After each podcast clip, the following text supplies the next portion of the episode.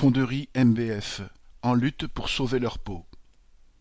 Les deux cent quatre-vingt-quatre salariés de la fonderie MBF Aluminium de Saint-Claude, dans le Jura, refusent toujours de se voir jetés à la rue à la suite du placement de l'entreprise en liquidation judiciaire par le tribunal de commerce de Dijon.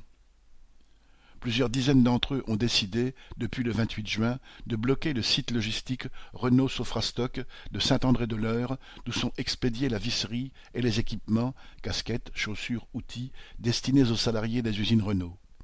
Ils ont reçu le soutien de militants ouvriers de la Sofrastock, mais également, le 29 juin, de petites délégations de travailleurs des usines de Flins et de Cléon et du technocentre de Guyancourt. Pendant que les salariés de MBF se voient généreusement proposer par la préfecture du Jura un dispositif d'écoute, les patrons de Renault et les gros actionnaires dorment sur un matelas de seize milliards de liquidités, veillent sur la cote des vingt-cinq milliards placés au fil des dernières années. Le prêt de cinq milliards consenti par l'État dans le cadre de l'aide à la filière automobile n'a pas suivi un autre chemin. Après l'annonce de la fermeture de l'usine de Choisy-le-Roi, où plus de cent soixante travailleurs restent encore sans solution à court terme, les dirigeants de Renault sont à l'attaque contre ceux des fonderies et ceux des usines orientées vers les véhicules thermiques comme Cléon et Flins, où aucune nouvelle voiture n'est programmée.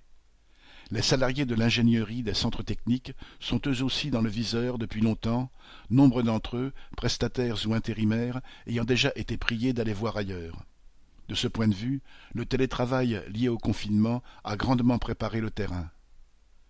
La mise en scène organisée par les dirigeants de Renault pour réorienter la production vers des secteurs jugés plus rentables, véhicules électriques, batteries, remise en état de flotte d'entreprise, voire plateforme de mobilité comme l'annonce le directeur général de Méo, est surtout une stratégie de défense des profits au détriment des dizaines de milliers de travailleurs employés par le constructeur et les sous-traitants.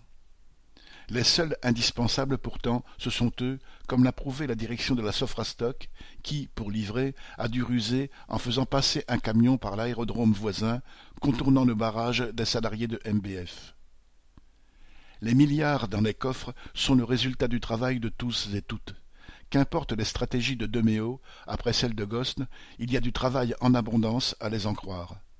Personne ne se plaindra de ne devoir se rendre à l'usine ou au bureau qu'une demi-journée ou une demi-semaine, si la tâche était répartie entre les ateliers et les usines. Mais les milliards doivent être utilisés à garantir les salaires et les emplois de tous. La seule stratégie d'avenir pour les travailleurs est là. Correspondant Hello.